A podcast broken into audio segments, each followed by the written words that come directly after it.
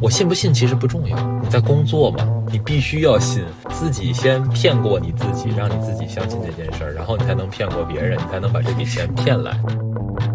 我觉得全天下老板画的饼可能都差不多吧，就是类似于什么三年上市，对吧？然后再造几百亿的营收了，然后什么按明年你的团队翻一番了，两年以后什么样，五年以后什么样，十年以后什么样，甚至二十年以后什么样啊？你放眼望去，对吧？那些两鬓斑白的中年人啊，就是你未来十年、二十年的样子。我们真的每一步都没有踩准。你要是二零一五年就开始深耕你的这个青刀快马公众号，你现在必须是一个百万大 V，对吧？我们还何必呢？就是从现在入场开始，从零开始做。所以呢，这反过来呢，就让我觉得流量压力很大。原因就在于，我觉得，就他们值得被更多人听见。我常常在想，如果我二十岁、二十二岁的时候，能够听到有一些比我年长十岁左右的人告诉我说，其实你不用那么焦虑的。其实不管你今天选 A 还是选 B，你未来都会过得很好的。我如果是那样的话，我一定会很开心吧，一定会觉得有被安慰到吧。如果我能够听到有人跟我说，其实你作为一个文科生，你也可以去尝试这些职业，你可以的，我应该会觉得很被鼓舞的。对，撂狠话是没有意义的，就是对吧？我六个月之后，我再也不回去上班了，啊，上班是不可能上班的。我我觉得撂这种狠话是没有任何意义的。成年人都会永远都会有 Plan B。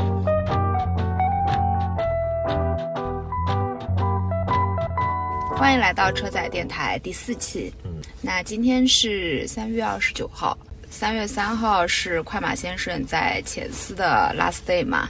对对，时间过得特别快，马上差不多就是一个月的时间过去了。嗯，那在这过去四周的时间里面，其实对于我们两个都是一个比较新鲜的体验。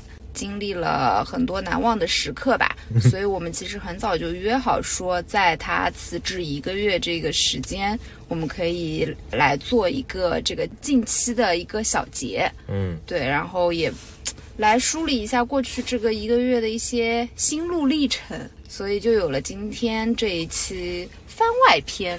嗯，对，就是可能很多朋友都看过。呃，我写的就是裸辞的那一篇推送嘛，对，然后也有很多朋友很好奇，就为什么要离职，然后包括说离职之后打算做什么。那我我觉得正好也是借这个机会，对不对？再跟大家聊一聊真实的裸辞生活 是什么样子，对吧？大家好像都对裸辞这事儿特别有兴趣，然后很多人都在观望。所以我觉得也是借这个机会吧，就跟大家随便聊聊。今天可能会比以往更加的非结构化一点。因为那篇确实就是是青刀快马恢复更新以来，怎么说阅读数最高的一篇，说明其实大家对于一个人在三十岁左右做的还不错，好像工作前途一片大好的情况下，突然 quit 这件事情还是蛮好奇的。嗯，对，所以所以你可以来 review 一下。你当时就是下定决心辞职，嗯，一一个是他有什么契机，第二个是你在心里谋划了多久，嗯啊，第三个是比如说你跟老板提的时候，他有一个嗯什么样有趣的反应，包括你的同事之类的，就是可以再简单的说一说。嗯嗯，先说说看为什么离职啊？可能不是所有的朋友都知道，我在离职之前的工作呢是一个数据科学家，啊，或者更通俗的说就是做 AI 的。这写代码做 AI 程序的，所以大家会说我是在 AI 最火爆的时候，在 ChatGPT 最火爆的时候离开了 AI 这个行业，离开了这个领域。那为什么呢？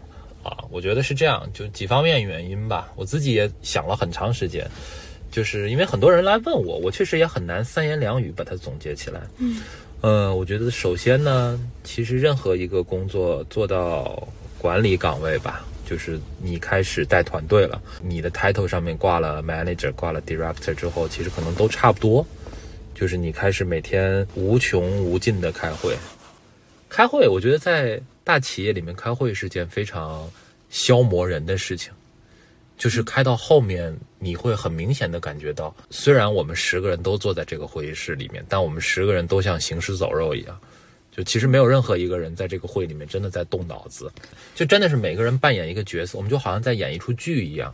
然后可能像我们这种角色呢，就是负责，呃，给大家去画饼的啊，告诉大家说啊，这你放心吧，这个有 AI 它都可以帮你解决，然后可以更更高效，然后更准确，然后更全面啊，等等等等。那所以你你说出这个话的时候，你自己相信吗？呃，你你有很清醒的意识到你是在画饼吗？我信不信其实不重要，嗯对吧？就是你你在你在工作嘛，就是你你必须要信，自己先骗过你自己，让你自己相信这件事儿，然后你才能骗过别人，你才能把这笔钱骗来。确实，对吧在说给客户卖创意的时候，我也有过相同的说辞。放心吧，相信我们的制作能力，我们一定会巴拉巴拉巴拉。然后我当时一边讲一边就在心里面默默的想，嗯，我要先说服我自己。嗯，对对呀、对呀、但时间长了，你也会反过来说，呃，好吧，其实你心里很清楚，对吧？就是有各种各样的限制条件，或者说也就不过如此，你并没有你在外面假装出来的那么光鲜。然后白领的工作嘛，其实我想大家可能都是差不多的，每天就是卷 PPT 呗。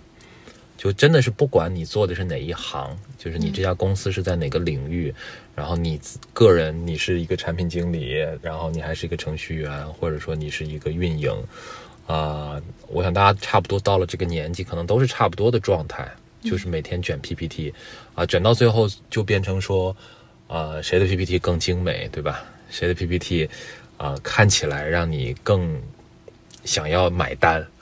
啊，我跟你说，这个很很夸张的。我那个时候是见过，呃，我们一些某些同事啊、穿着汉服来报 PPT，穿着汉服来报 PPT，就是因为他要报一个跟这种国风相关的创意，嗯，很，你就觉得有必要这样吗？但可能对他来说，其实你能想象吗？大家更有信念感吗？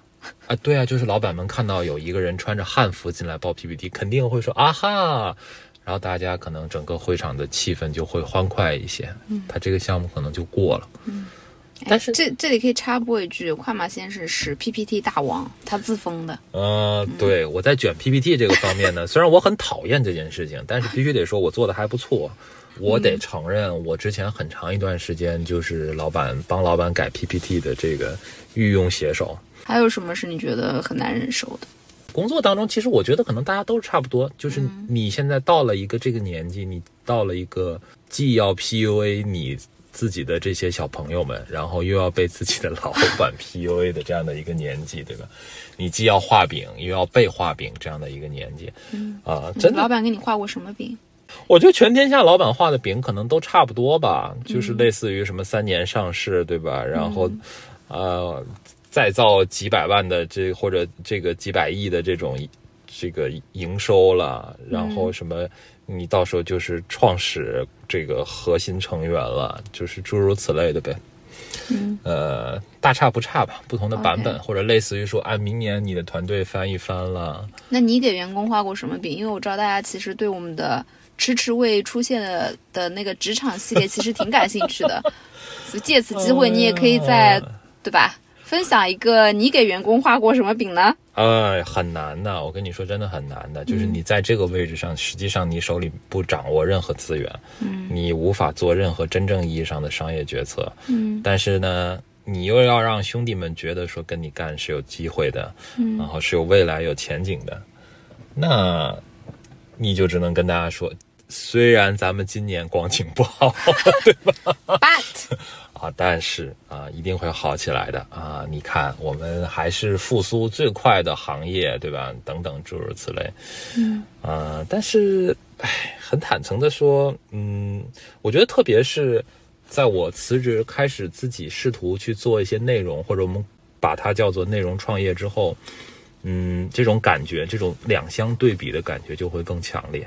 就是你以前真的是在做一些你自己都不相信的事情，真的是你这个角色要求你这样子去做，而很多事情你知道，它就是内卷，嗯，它是没有什么意义的，或者它就是表演，嗯。啊、就是需要有这样的一个人在这里说一些这样的话，嗯，很现实，你会强烈的感受到没有意义，啊、这种啊，狗屁工作对于你个人的价值的这种剥削，非常非常强烈。就是经常会，呃，每个月我有个习惯，我每个月会写一个总结吧。嗯，我那个总结可以写的非常漂亮，就是你觉得好像这个月我们真的做了很多事情，啊，但是我自己其实很清楚，就那些一个月，比方说我们上个二十二天班吧，可能真的我自己觉得很有产出的也就两天吧。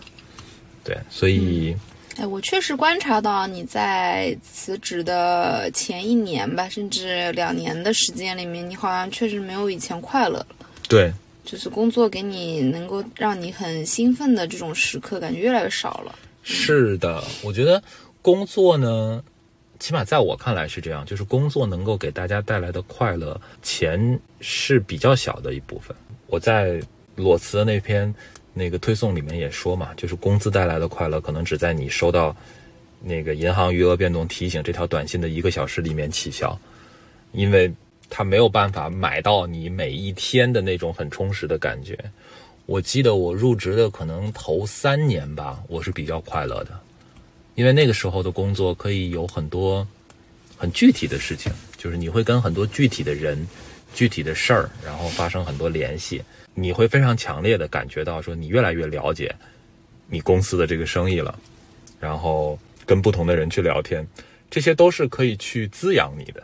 但是，对，就像你观察到的，最近两年确实，嗯，不太快乐，然后也持续蛮长一段时间了吧。这是这是一方面了，就是在工作内容的这个方面。还有一点，我觉得可能也是很多人都会在这个时候有类似的感觉，就是你。到了一个职业的瓶颈期，就接下来呢，没什么大的风浪，你当然你能够猜得到嘛？大概两年以后什么样，五年以后什么样，十年以后什么样，甚至二十年以后什么样子啊？你放眼望去，对吧？那些两鬓斑白的中年人啊，就是你未来十年、二十年的样子。那很坦诚的说，呃，我觉得这挺可怕的，就是我很怕说一种。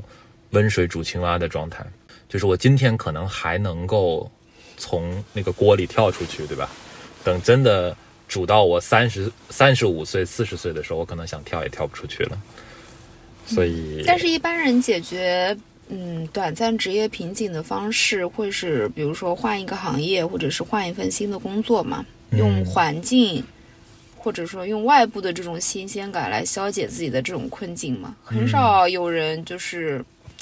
像你这样就是打引号的做极端选择的，就是 出来创业，毕竟还是少部分，并且我们这个创业更多现在目前就真的是用爱在发电，嗯，就是未来如何其实也并不明朗嘛。当然，就是这个其实是一个在外人眼里看起来还是比较大胆，甚至是有一点点离经叛道的嘛。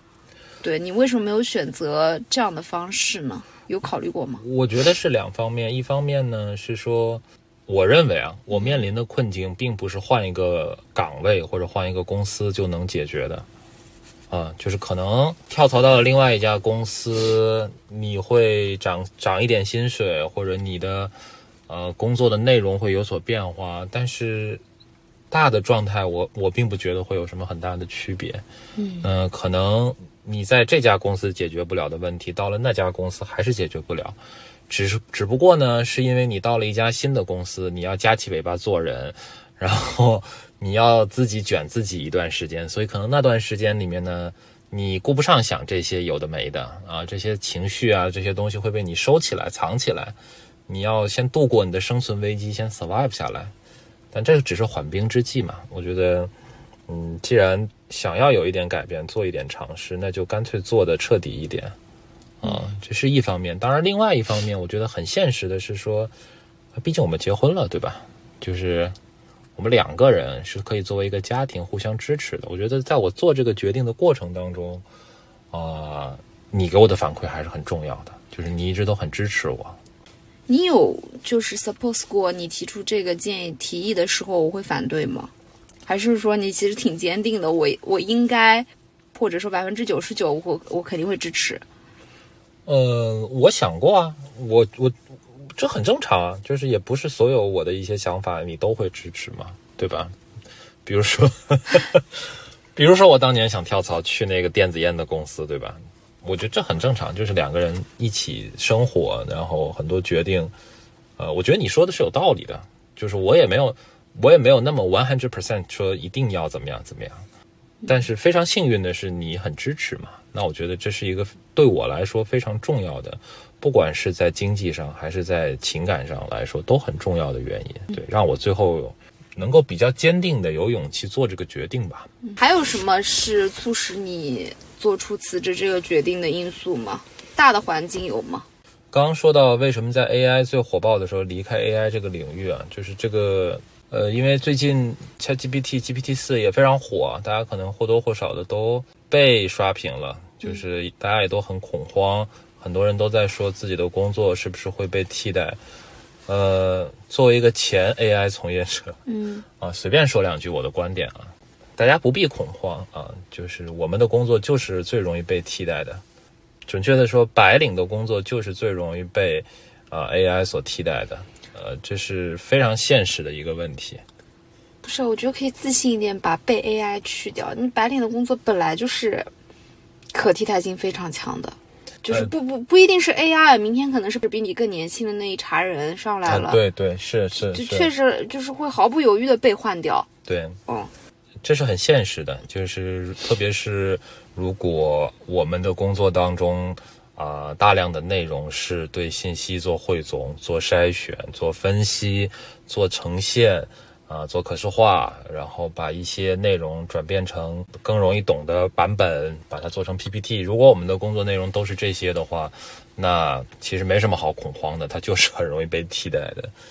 从这个角度上来说，好像我应该留在 AI 这个领域，对吧？它看起来是非常有发展的。但我的想法呢，倒是刚好相反。我会觉得越是在这个时候，呃，越是反而可能要返璞归真吧。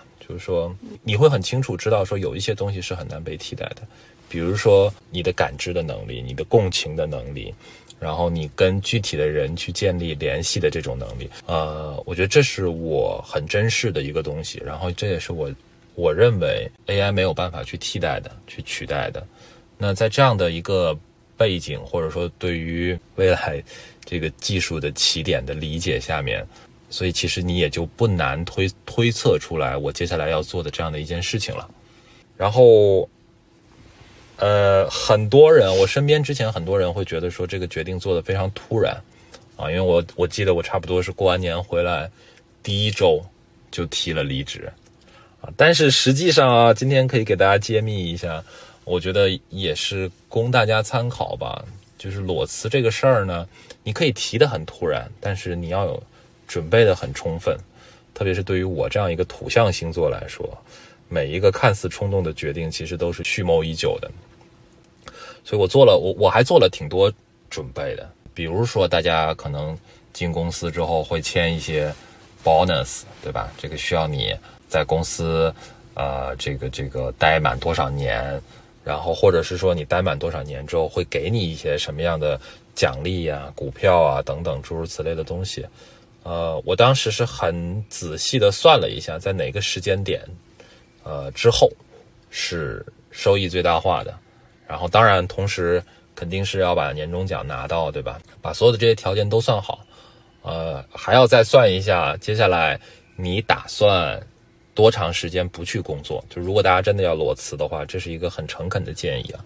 就如果说给自己设定一个时间，给自己设定一个非常刚性的时间，我是三个月，还是六个月，还是九个月，还是十二个月？相应的呢，你就做好说这么长的时间段里面，如果你没有任何经济收入来源的话，那你的生活需要多少钱啊？当然，这个东西丰俭由人啊。我的一个很大的感触是说，不上班之后，我每天的开销真的少了很多很多。你确实花钱挺少的，这个我盖章认证。嗯，呃，对啊，但是你之前在就是工作的时候，其实很难，就很难做到，因为你中午休息的时间也很短。你在 CBD 上班，对吧？你周围吃的所有的东西都很贵，这是这这就是一种生活方式，对吧？你周围的人都是这样的，你一定要很另类。其实可能社会压力也挺大的，以及对我我对，所以我觉得可能更多的就是一种生活方式吧。你觉得你作为一个白领，就你还是很难免俗，你就觉得你应该要去吃一个还说得过去的一个饭，然后你吃完饭你要喝一杯咖啡，甚至像我那段时间可能是早上一杯咖啡，然后中午吃完饭又一杯咖啡。我其实算了算，我每天我每个月光喝咖啡的钱就还挺多的，可能我以前每个月喝咖啡的钱就足够我现在每个月生活了。这个就丰俭由人吧，但是需要提前做好准备。嗯，那那说回来吧，就是你这个辞职之后的计划到底是什么？就是你前面其实嗯，就说了一堆嘛，但其实更呃也还没有就是非常清晰的表达出来。虽然从我们这个节目的更新上，其实是可以看出一些端倪的。对啊对对，我得先说啊，我现在可能还是没有办法那么准确、简短的、简洁的把我要做的事情表达清楚的。我尽可能的给大家介绍一下啊。大家如果注意到我们的小宇宙或者说我们的微信公众号的内容，其实它会有两个栏目，对吧？一个叫车载电台，就是我跟赛文老师的我们两个的一个夫妻档的对谈。对，是我打的第二份工。呃，我觉得这个栏目呢，其实就是这栏目我很喜欢，因为我们两个人，呃，其实，在结婚之后是很少有机会这么正儿八经的坐下来去聊的。那为什么我之前让你做播客，你都不乐意呢？我觉得就是需要一个推动力吧，或者说需要一个在这个时间点之后，我们就开始正儿八经的做这件事情。好像我总觉得这件事儿半心半意的做呢，就很难坚持下去。嗯，你知道我的一个最大的感受是什么吗？嗯，我们真的每一步都没有踩准。就是我今天还在跟、跟跟他说，我说你要是，因为我今天看了他的文字之后，我就又由衷的感慨，写的真真是又快又好，又又稳又准。我说你要是二零一五年就开始深耕你的这个青刀快马公众号，你现在必须是一个百万大 V，对吧？我们还何必呢？就是从现在入场开始，从零开始做。然后其实二零一八年、一九年的时候，那时候播客刚刚兴起，方兴未艾的时候，我就拉着他，我说我们来做这个。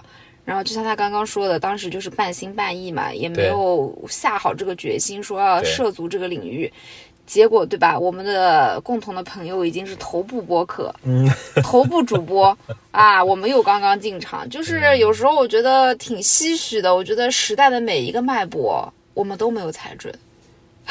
呃，我怎么说呢？就是当然，类似这样的表述呢，你你当然可以讲很多了，对吧？比如说，我们也没有赶上上海那一波房价上涨之前买房子，对不对？我们如果在二零一四年就买了房子，我们现在可能已经躺平了，确实，对吧？就是类似这样的故事可以讲很多，但是所谓的马后炮嘛。对我，我觉得，包括到现在为止，呃，盲人摸象，待会儿也会给大家再介绍。盲人摸象已经做了八期的内容了。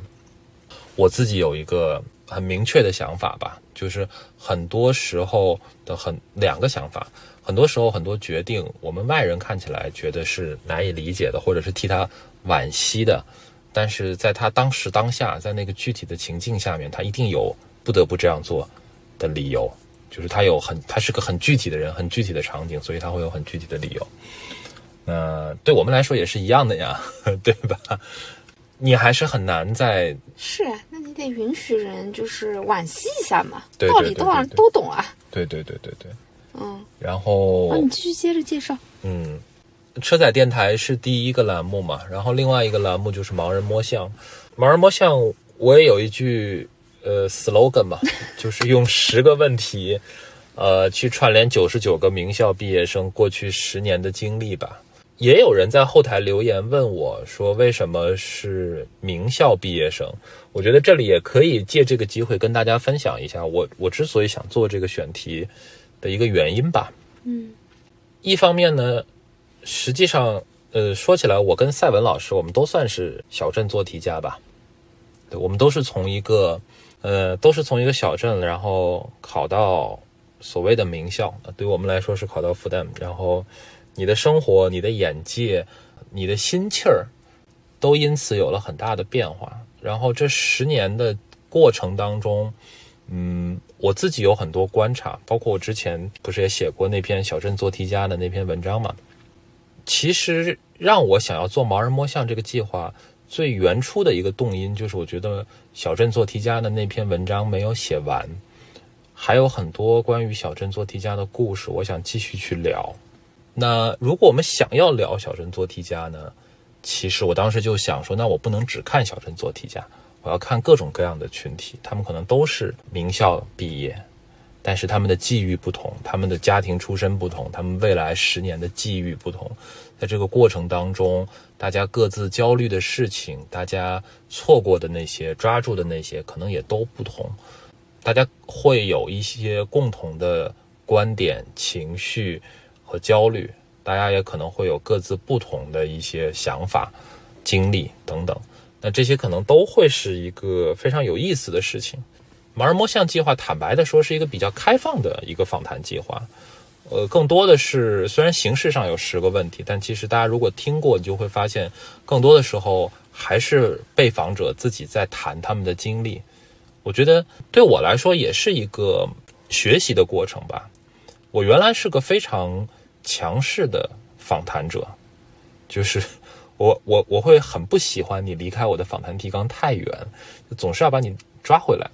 但我到了这一次做盲人摸象的时候呢，我觉得我有个很大的变化，就是我很我很愿意，或者说我更希望，呃，访谈对象从他自己的叙述出发，从他自己的经历出发，用他自己的话讲他自己的故事。我觉得这个是。呃，我不知道是年龄带来的变化，还是心态带来的变化，但我觉得这是个好的变化。嗯，呃，所以呃，总结一下，那在裸辞之后，我给自己六个月的时间来专心做这两个内容生产计划吧。我不知道，我不知道能够达到走到哪里去，能够达到什么样的效果，但是我很确信的是，这个事儿是我此时此刻最想做的一件事情。所以，我们就去做了。那距离你所谓六个月的计划，其实已经过去了一个月嘛？嗯，对。就是这一个月的生活，跟你之前辞职前想象的有什么不同吗？或者说，其实，在你那个辞职前，其实我一直听你在呃挂在嘴边的，就是很多的 plan 吧，很多的 to do list，对吧？包括但是不限于啊，徒步、跳伞。什么跟我请假，然后去云南跟你的小兄弟们待一个礼拜之类之类之类的，但是就是好像这一个月里面是不是一一件都没有做到？然后每天可能就是从早就是坐在那个书桌前，一直到我晚上回来，你还坐在那边。我甚至打趣你说，我看你这个，对吧？这比比你上班还累。这也不算是打趣了，对，这就是实际情况，工作强度。确实是比上班的时候要高得多得多。嗯，我那天不是跟你说吗？就是我们父母那一辈创业，可能是扛大包，对吧？就是去那个批发市场批一堆衣服或者羊毛衫回来卖。我们现在就是扛赛博大包，就是，嗯，真的就日复一日。跟我们的听众朋友们介绍一下，你常规的一天你是怎么度过的呗？啊，嗯，我常我的一天非常丰富。现在，就是因为我们现在。还处于草创阶段嘛，所以，我还是希望通过努力来弥补流量上面的不足，所以要多更新。嗯，所以基本上每天都是一个循环往复的过程，就是先写大纲，嗯，呃，不管是车载电台的大纲，还是盲人摸象的大纲，嗯，啊，都都会需要稍微先准备一下，然后呢，就是做访谈，嗯，呃。访谈做完之后呢，就开始剪辑。剪辑呢，我们现在通常一期盲人摸象是一百二十分钟到一百八十分钟这样的一个长度的素材。嗯，所以大家听到呢，其实是比较紧凑的，然后比较有逻辑主线的，那个都是靠剪辑剪出来的，对吧？所以从包括粗剪，然后包括精简，工作量还是挺大。就是从一百八十分钟的素材里面剪出差不多一个五十到六十分钟的这样的一个 cut。剪完之后还要写文案。对吧？就是我们，呃，还是有很多的读者是比较习惯看文字的，然后我们也希望说能够以一个文字的形式，因为大家很多时候口头的表述相对来说是没有那么结构化的嘛，所以还会有一个文字的版本。然后就是发布哦，最大的问题呢，就在于我原来认为发布是一个非常简单的事情，嗯。对，但现在实际上来看，当你特别是平台很多的时候，嗯对吧？我们车载电台在很多个平台都在发，包括说那个 B 站啦、什么小红书啦、抖音啦，就都在发，因为我们还有一些视频的那个版本嘛，嗯，所以这个运营的工作是占了非常非常大头的。嗯。对啊，你想想看，你在刚刚你的描述里面，你一人分饰了多少个角色？你是，呃，策划创意策划，对，是记者，就是做访谈的那个人，是剪辑、后期，然后是呃运营，嗯，对吧？至少有四到五个角色，你一个人全包了。所以我我有时候问他，我说你要不要我帮你，就是剪一剪，或者是发一发，你都一直 say no 嘛？我不知道是为什么你要一个人独自去承担呢？因为你还在上班呀，对吧？这是很现实的一个问题，对吧？那你裸辞在家，你 flag 立起来，你说你要做这件事情，那你就得拿出这个态度来嘛。对不对对，但我觉得有点可惜，就是因为我觉得你最擅长的，呃，是你在做访谈上的技巧，然后是你的文字能力。但是我现在我觉得最遗憾，或者说我我自己觉得最最心疼的就是你在剪辑啊、运营这种事情上花费了太多的时间，以至于我会觉得。你懂吗？就是你的时间没有花在刀刃上。我是这么看的，嗯，我我当然我非常能够理解，然后我也非常赞成你说的。我也知道说，其实剪辑这个事儿，第一呢，我做的没那么好吧。其实我也是萌新嘛，对吧？刚学不久，呃，我做的没那么，我没有那么擅长，然后也不是非我不可。但可能访谈的过程对我来说可能是更关键的。但是我觉得另外一方面呢。可能在我潜意识里面，我还是会觉得说，既然我们要追求的是真实的、具体的生活，对吧？那这个生活它就是充满了重复的。嗯，重点不在于是不是每天都重复，而在于说你能不能在这种重复当中找到你想要的价值。嗯，我觉得起码到目前为止，呃，虽然每天就是给大家这个说一个有趣的小故事啊，就是。我们家狗呢，在 在在我刚刚辞职在家的那几天里面，它还有点不太适应。嗯啊，它总是想来找我玩。嗯，因为它觉得这个爸爸不去上班了，在家里了，对吧？那说妈妈辞职那段时间，妈妈老是陪我玩。啊，对对对，你们一你们二脚兽有一个人在家里的时候，对吧？应该要搭理搭理我。对，嗯。然后过了大概两周之后，他崩溃了，就是。那他发现我真的是从早上可能九点钟、十点钟开始就坐在那个位置上，然后一直到下午六点钟、七点钟，就差不多十个小时吧，我都一直在那个位置上面，然后几乎也不怎么就起来喝喝水、上上厕所，可能最多就是这样了。所以他后来就不理我了。就你看他现在，你每天去上班之后，他就自己回屋睡觉去了。嗯，确实，会觉得枯燥吗？我觉得还是那个，还是还是那个点，就是，并不是重复会导致枯燥，嗯，而是你没有办法在这个循环、这个重复的过程当中找到任何意义，所以你才会觉得枯燥，嗯，啊，好就好在到目前为止，我觉得还挺充实的，嗯，对。那因为你。呃，你辞职之前其实做了很多的计划嘛，列了很多的 to do list，但现在看来似乎一个都没有实现嘛。你刚刚说就是 你没有感到非常的枯燥，那你会有一点点沮丧吗？因为这两个词还是不一样的。嗯，就难得有这么一个悠长假期，全部又奉献给工作，几乎就真的是无缝衔接。我沮丧的点呢？我沮丧的点并不在于我没有在三月份的时候去林芝看桃花。对吧？也不在于我没有在四月份的时候去宝山喝咖啡，嗯，啊，这些都不是让我沮丧的点。我沮丧的点在于，我终于悲哀的认识到，我就是一个性格里的卷王。就别老赖人家 PUA 你了，没人 PUA 你，你自己 PUA 自己，PUA 的更狠。我我是真的认清了这一点了，就是可能只有在离职之后，没有一个外力强迫你在做一些事情，而你反而工作强度更大。只有在这样的一个情境下面，你才能够不得不承认这件事情，你就是发自内心的，然后自我剥削着，然后痛并快乐着。当然，另外一方面呢，我觉得，嗯，怎么说呢？其实徒步也好，跳伞也好，或者我们去做长途旅行，呃，这个都是我们获得能量的一种形式吧。嗯，就是工作最大的问题其实是在于。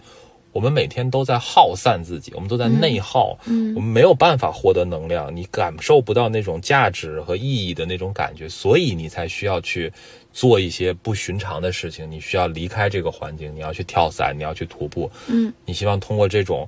打破常规的方式，你又重新去感知到说，哦，这个我还是真实存在的。嗯，但是辞职之后到目前为止吧，我觉得做内容真的是让我挺上瘾的一件事儿。嗯，就是你能够强烈的感知到说，你正在跟这个世界重新建立联系。然后每当我去访谈过一些，呃，跟我背景很不一样的，就是大家虽然可能都是名校毕业，但是大家的生活际遇很不一样。的这样的被访者之后，我都觉得我对，就是我对这个世界的理解又又加深了。就是我有时候在想，人为什么喜欢看小说，喜欢看电影、看剧？可能某种程度上来说，你就是希望能够看看不同的选择、不同的人生是什么样子嘛。嗯，对。那做内容其实可以达到一样的效果嘛。呃，所以从这个维度上来说，那既然不用去远方，对吧？不用去探险，也能够。得到这种大脑神经回路被激活的这种快乐的感觉，那你肯定就就是会沉迷其中，就是会，啊，可能每天八个小时、九个小时、十个小时，你都不觉得时间很漫长。所以当然了，就是你说沮丧吗？还是有点沮丧的，对吧？就是我真的很想去跳伞，我觉得跳伞这个事儿是从我从二零二零年就在就在念叨的一件事情。那你那你赶紧安排一下，我们可以趁这个四月份找一个周末就把它给办了。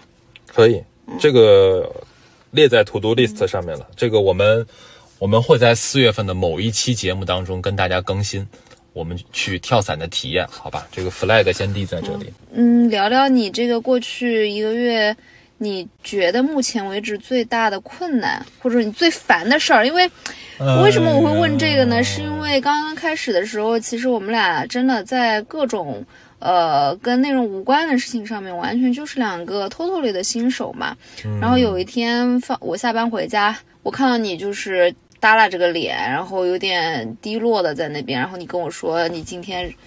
无能狂怒了两回，对对对，然后这个这个场景我印情景吧，我印象非常深刻，所以想来问问你。首先呢，真的有很多非常具体的问题，你得承认，人呢其实你不太会被某些宏大的东西所击垮，嗯，就是最终让你情绪崩溃的，可能就是一些非常细小的细节的事情。你那天回来的时候。我那一个下午都在测试我的那个大疆的那个麦，就是那个无线的麦，可以一拖二。然后我就发现那个东西跟我的苹果手机怎么也没有办法适配，就是我大概一个下午有两三个小时都浪费在了这件事情上面。最后发现说，就是没有办法适配，除非你去升级什么硬件啦，或者什么版本啦，什么乱七八糟，或者再买一个什么连接线，总之就是很麻烦。那个时候真的很沮丧，那个时候真的觉得很烦，而且因为。这就意味着我过去的三个小时就完全浪费掉了。那这些都是非常非常具体的问题。其实到目前为止，就像我们刚刚说的，我们也没有找到一个完全达到了我们那个理想状态要求的这种播客录制的设备。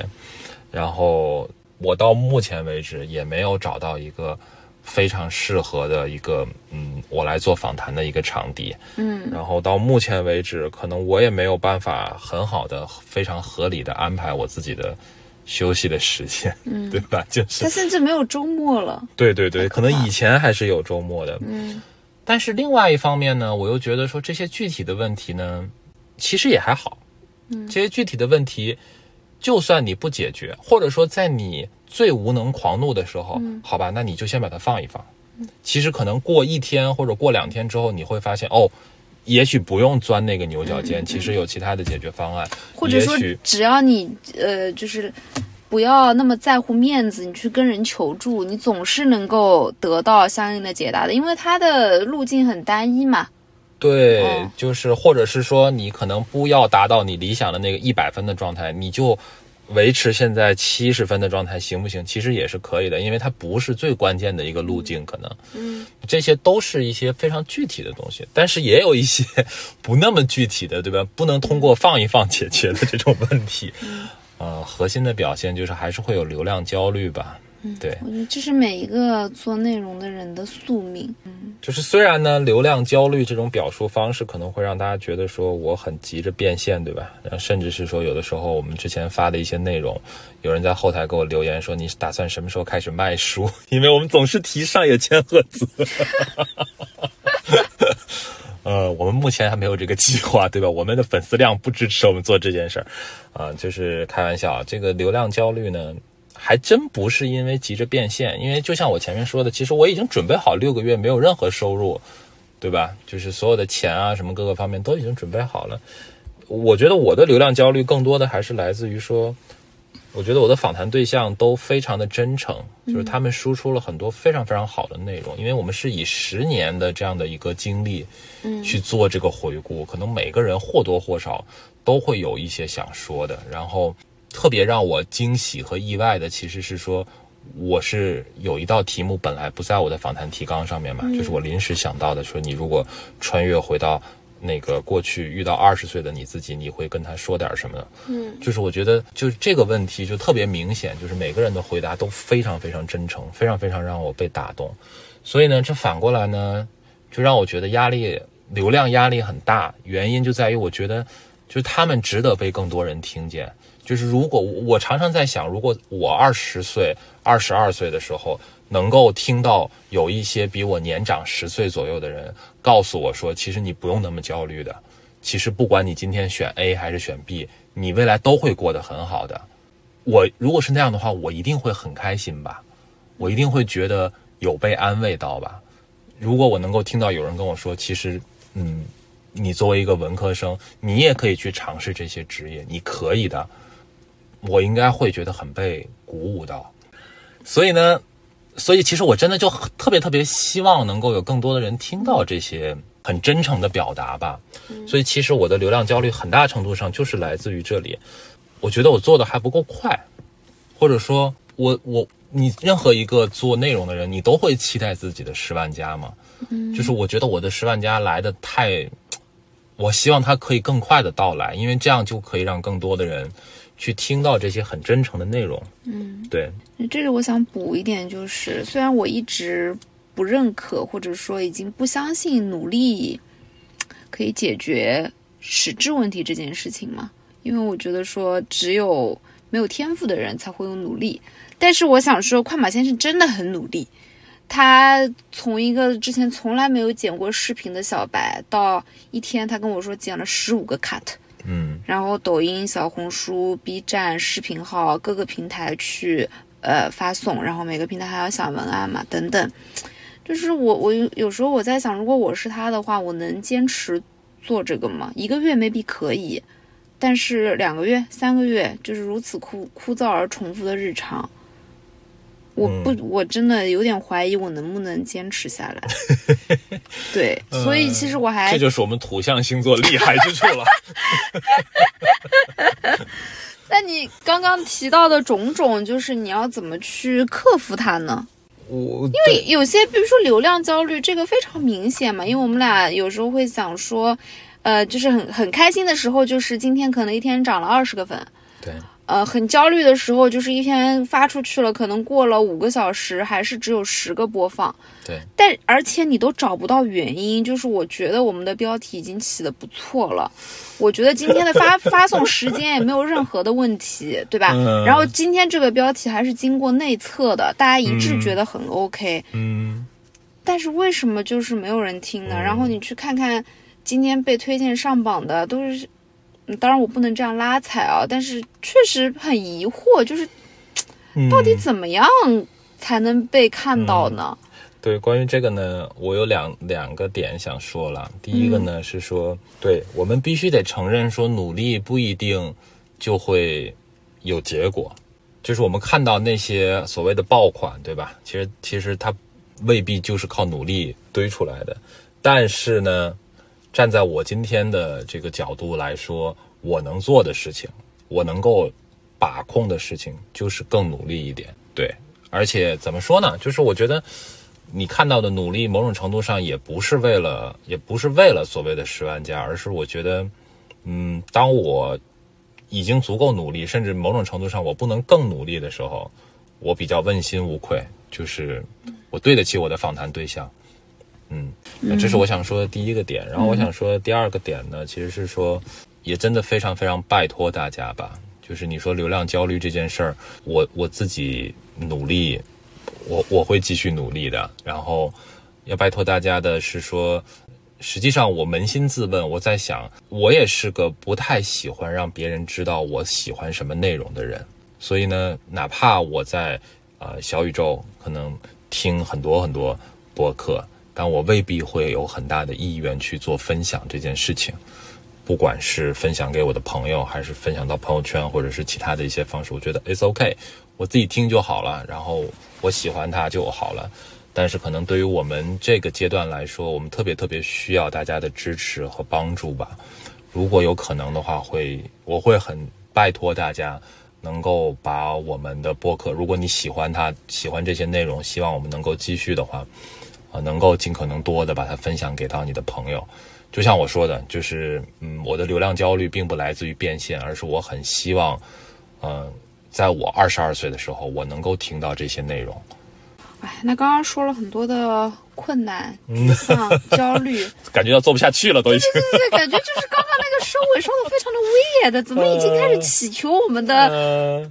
亲朋好友们多多转发了呢，那我们来聊点快乐的。呃，对对对对。那这一个月有没有什么是意料之外的惊喜呢？或者说是你真的想要跳起来欢呼雀跃的时刻？嗯嗯嗯，意料之外的惊喜还是有很多的啊。这个首先呢，必须得说我们登上了一次小宇宙新星榜，呃，这个是非常非常的惊喜。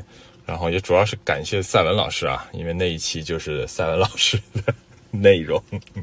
就像他说的，他做了足够的努力，我觉得我也在努力做一个是的，尽职的运营。没错，没错，真的，因为我我其实是个挺社恐的人，就是嗯，你敢相信我跟我前司的合伙人老板，我说你去下载一个，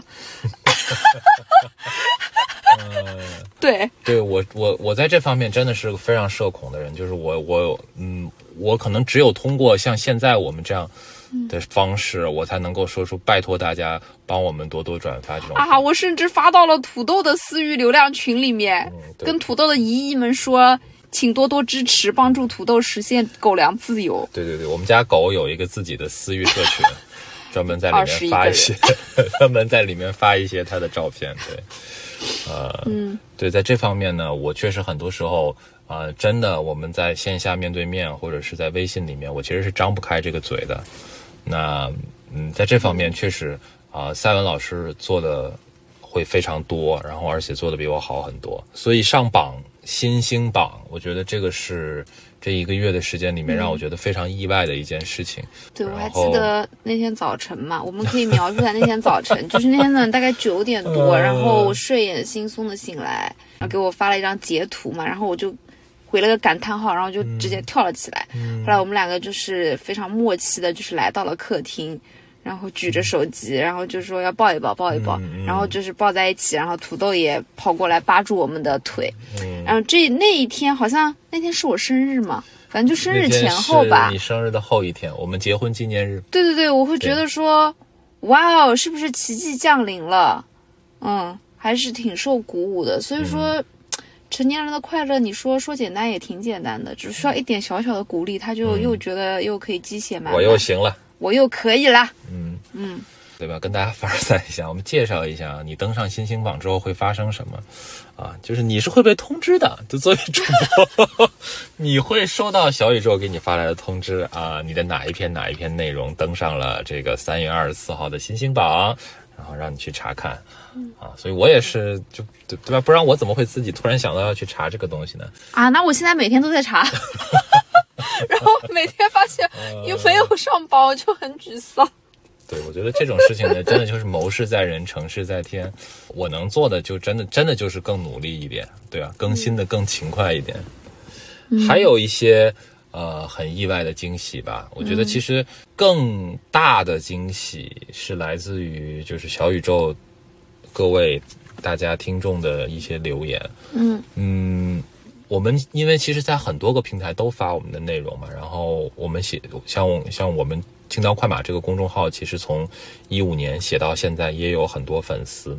但我觉得小宇宙的整个平台的氛围，包括大家留言的内容吧，会很不一样。就我觉得真的很受很受鼓舞，就是我看到很多人给我们留言说喜欢这个内容，然后希望能够坚持更新，然后我也看到。可能我点进去他的那个最近收听里面，发现他最近收听的三期都是青岛快马，然后就觉得很真的很很感动。然后也有很多人在后台留言催更，呃，我以前是特别讨厌别人催更的一个人，你知道吧？就是因为我以前写公众号的时候，我可能是一开始的时候是每天都更，后来变成每个月一更，再后来变成每个季度一更，到后面变成年更。对，就见证了我们。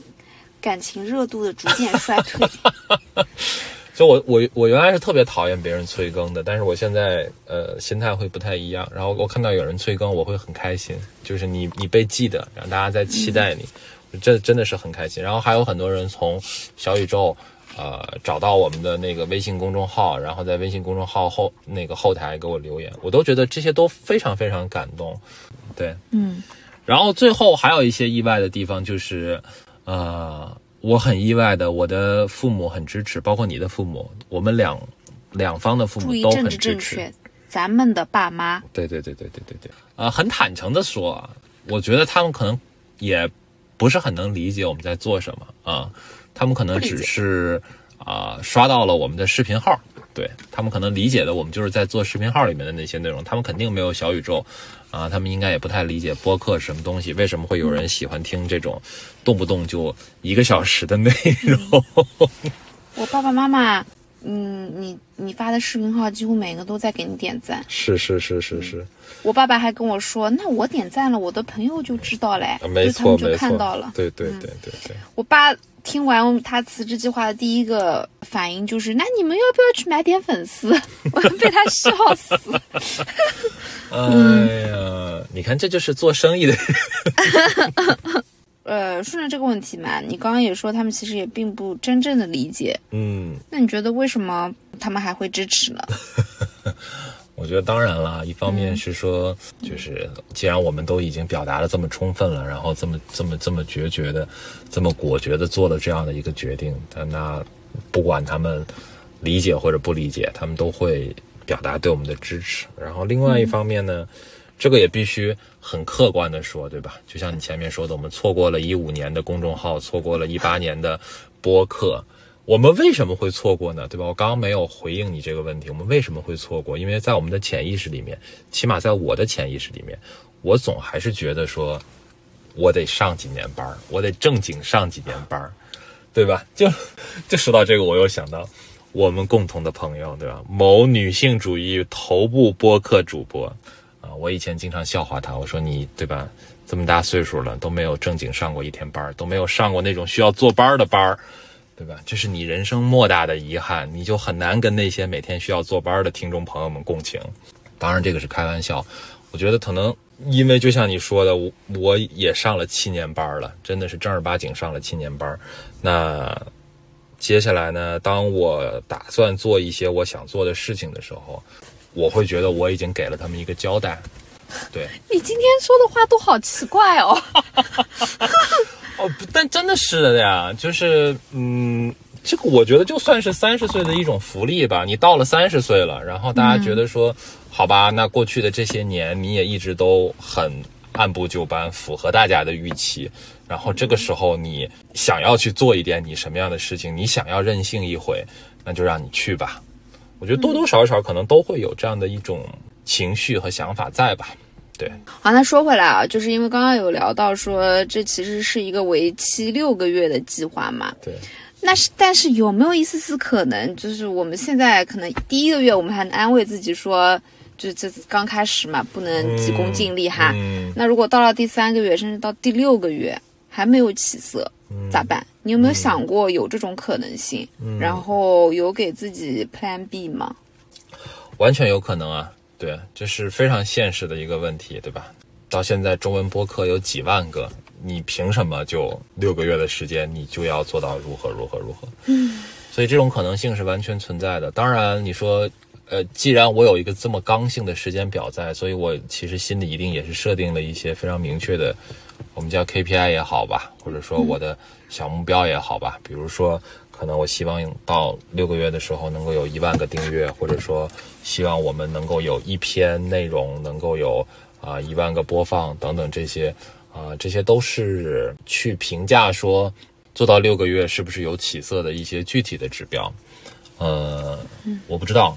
嗯，有可能，有可能到六个月的时候，啊，没有办法达到这些指标。当然了，我觉得另外一方面是说，这也不是个是或者否的这样的一个选择题，它不是 yes or no，不是这种二极管思维，它可能是一个程度的问题。我我其实是设想过，如果说，呃，到六个月之后啊，没有达到我们的预期，或者就像你说的，没有做出什么起色来，那可能我会收缩一下战线吧。可能我就不会再，或者说我没有办法再继续这么任性下去，拿出我全部的时间来做这件事儿。我可能就只能拿出，比方说三分之一的时间继续去做这件事情。那剩下的时间，I don't know，有可能回到 AI 的领域，对吧？正儿八经去创一个 AI 的业，对吧？毕竟这个做这行我做了这么多年，然后 AI 今年也这么火热，对，撂狠话是没有意义的，就是对吧？我六个月之后我再也不回去上班了，就。不管六个月之后做成什么样，我都不会回去上班的啊！上班是不可能上班的。我我觉得撂这种狠话是没有任何意义的。那成年人都会永远都会有 Plan B，或者说你本质上还是热爱工作的。注意，我没有用上班这个词。嗯，你只是对，当然我上班这件事情伤害到。对，我不排斥工作，我觉得人人都要工作。嗯 嗯。没关系，不用给自己那么大压力。maybe 六个月不行，七个月就行了呢。就是我还是相信我们的存款以及我赚的钱足够，对吧？养活我们两个人一年不是问题啊。然后我也有一个很奇妙的发现，就是，呃，我发现你开始自己做内容之后，我不知道是不是因为你在家的时间更久了，还是怎么地，反正就是感觉我们俩的关系也有所。缓和或者说变得更好了，不知道你有没有同感？嗯，我非常有同感，而且这样说虽然有点肉麻，但是我觉得我在情感上面对你的依赖程度确实是加深了。就是这是两个层面上的事情。第一个层面呢，就是我觉得我们两个人一起做内容这件事儿本身是一个过程意义大于结果意义的事儿。嗯，对，就算我们两个做出来的内容可能并没有那么 popular，但是。实际上，我们就是一起做内容这个契机，使得我们每个礼拜现在至少要有两个小时、三个小时坐下来，就是你要很深度的、很诚恳的去做这样的一个对谈，然后每个人要充分的把自己的观点表达出来，你也你也非常期待对方要表达自己的观点。我觉得这是这个对于增进夫妻感情是非常非常有帮助的一件事情。这个真的，我们我我我会建议大家。不管你你做不做博客，其实都可以尝试一下。就是你不一定以内容输出为最终的结果，就是如果有这样的一个形式，这个 settle down 下来，其实还是很好。然后另外一方面呢，就是我刚刚讲的，在情感上面确实会更依赖你嘛，因为在做内容这件事儿呢，我确实是个小白，就是我过去的职业经历都是在 AI 对吧，在那个在技术的方面，尽管。我自己也在念博士，然后也也在写东西，但是这跟你正儿八经的去做这种互联网的内容还是很大的区别，所以我觉得，嗯，很多时候我确实会非常希望能够从你这里得到一些更专业的建议吧。另外一方面，情感上的依赖和支持呢，我觉得你必须得承认说，人和人之间呢，不理解是常态，就是特别是当你选择了一个少有人走的路的时候，确实会更脆弱。你会非常渴望、非常急切的需要在乎的人给到你一些认可，所以这就是为什么，啊，这就是为什么很多次我都跟你说，就是我觉得你对我的认可非常非常重要嘛。对他这段时间对我说的最多的一句话就是，我觉得你说的很对。嗯，从你创业的第一天，其实我就想对你说，其实我一直很羡慕你，就是你可以有这种勇气和决绝吧，来做出这样一个决定，尤其是。在我们三十出头的时候，我觉得是非常棒的一件事情，就是有自己明确的想做的事情。对这个，我觉得也正好借这个机会吧。首先就是刚感谢赛文老师的话已经说了很多了，有点肉麻，就不再重复了。借这个机会，其实可能是跟大家分享一点我的想法吧，因为可能很多我们的听众都会面临差不多的焦虑啊、纠结呀、或者是这种自我的怀疑呀等等。我觉得从我个人的经历上来说，我会建议大家就是不要太苛责自己，啊，如果你没办法从这个工作当中感受到意义，这是非常非常正常的啊，这不是你的错。如果你没有十年的人生规划，也没有五年的职业规划，这也是非常非常正常的啊。没有人，呃，生下来就知道自己十年之后要做什么，五年之后要做什么。呃，如果你能够找到自己当下喜欢的、愿意投入时间和精力的事情，这个可能会比你按照其他人期待的路线去成为下一个某某某会更重要一些。所以也祝福大家，希望每个人都能够找到自己当下此时此刻呃很明确热爱的东西，并且为之投入你的时间跟精力。对，所以我希望在你创业第二个月快到来的时候，我们可以再录一期，我们再来审视一下，对吧？过去两个月你的一些心路历程，我觉得这个也是六个月之后，不管成功与否吧，就是再回过头来看这些素材，看这些现在讲的话，对吧？经历过的一些时刻，都是挺有意义的。嗯，这是已经，这已经是成为我们人生中非常宝贵的一段经历。当然，对。嗯 OK，那这个以上就是车载电台第四期的内容，是第四期吗？对，车载电台第四期的全部内容。然后接下去呢，我们车载电台这个栏目还是会按照每周二更新的这样的一个节奏，定时的跟大家见面。然后，如果大家有什么想要听我们聊的话题，也欢迎在小宇宙给我们留言。下一期预告一下，我们可能会聊如何养大一只柯基啊，届时大家可能会听到土豆声音出镜。